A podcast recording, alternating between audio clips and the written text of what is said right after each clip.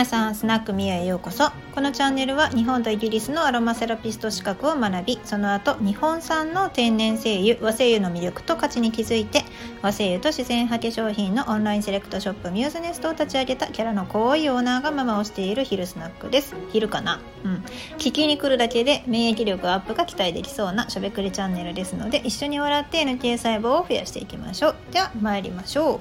えー、まずはですねちょっと告知をさせてください。えー、今夜私は喋ります。何の告知やねんって感じなんですけど、えーと、月に1回私は和声優ワイワイ会というですね、まあ、和声優が好きな人とか和声優って何だろうな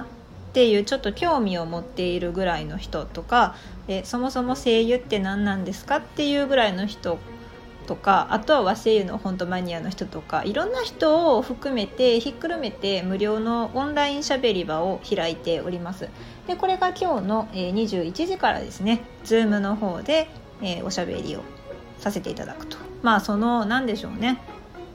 うん。司会進行役みたいな、えー、ただの参加者となっております。結構ねあの別にセミナーじゃないのでゆるい感じであの最近こんな香りをね見つけたんですよみたいなすごい何て言うんですか？あの楽しい感じ。普通のサークルみたいな感じですね。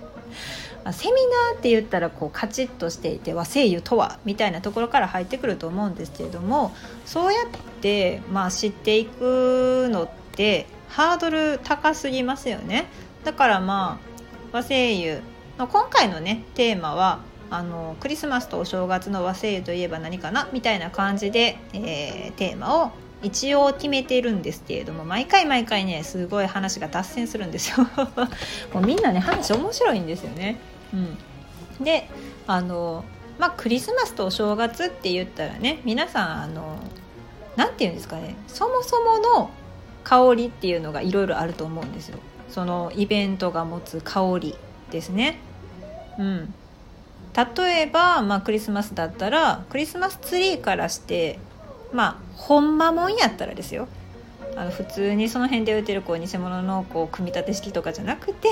ほんまもんやったらこうホームアローンでケビンがガキガキガキガキってこうね一人でこう切り倒してるような、まあ、もみの木とかなわけですよね。であとはもうお正月だったら例えば鏡餅の上に乗ってるやつとかね。乗ってるやつってどういう扱いやねんってあの代々はい代々ですとかね。そういうのがねいろんな香りとしてあるじゃないですか。まあそういったところから入ってきても全然大丈夫なわけなんですよね。うん、まああの難しく考えないでこういうのに参加していただけたらなって思っている、えー、司会進行役？なんか主催となっている私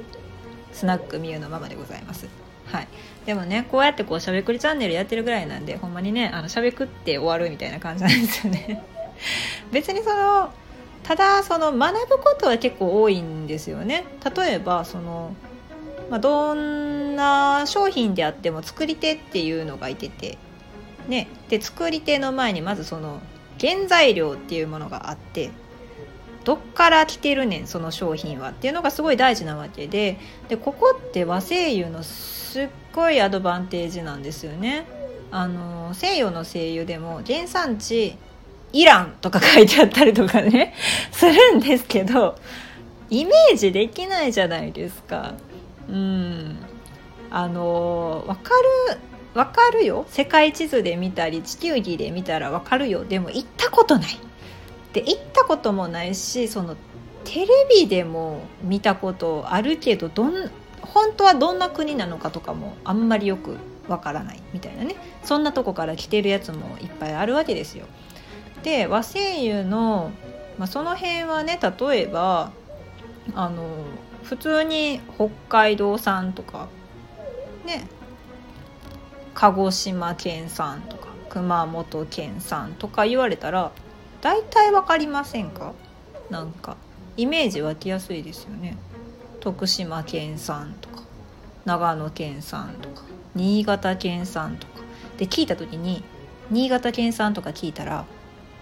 今あの新潟すごい雪じゃないですか。自衛隊が出るぐらい。ねなんか1,000台ぐらい車がストップしてて豪雪で。ねそんなん聞いたら私はあの新潟の黒文字を取っているあの社長がねいらっしゃるんですよ若い社長が。大丈夫かなって心配になるわけですよ。本当にだって山の仕事なんでもうもう勇気めっさ降ってたらそんなもん仕事にならないですしねで第一命の危険があるようなぐらいなんですごい身近に感じる話なんですよね。まあ、その方があの取ってくださっている黒文字のおかげで私は黒文字のローションを使うことができるみたいなね。うん、でもその作り手の情報の方がねあの普通に入ってくるんで日々何て言うんですかねつながりを感じられますね。北海道の方でも地震があったとか言ったら心配になるし鹿児島の方が台風やとか熊本が豪雨災害やとかなったらねやっぱり心配になって何かしたいなって思ったりこの商品を使ってあの売って買ってくれたらその地域の人たちの収益になって少しでも復旧作業とか何かの対策とかに使えるんじゃないかみたいな発想になっているわけです。うん、そこら辺が私の和製油を取り扱い始めた動機の一つでもあるんですよね。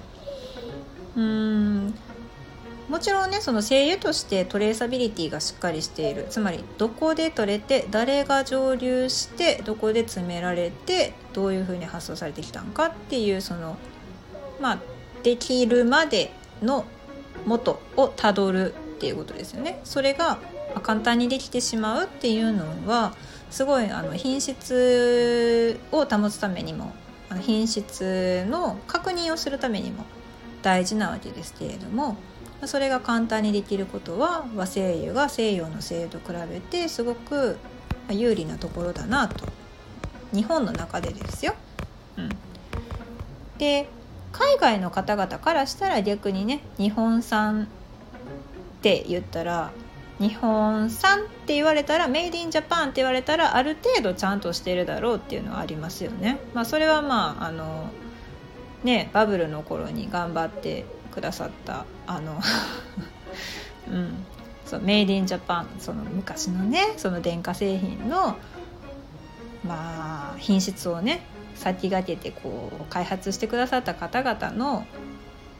うん、恩恵を受けているんですけれどもある程度メイドインジャパンってやっぱりこう信頼性はありますよね。未だにやっぱりそうベンツとかテスラに乗らずにトヨタの車に乗る理由っていうのはやっぱ壊れにくいからなんですよね。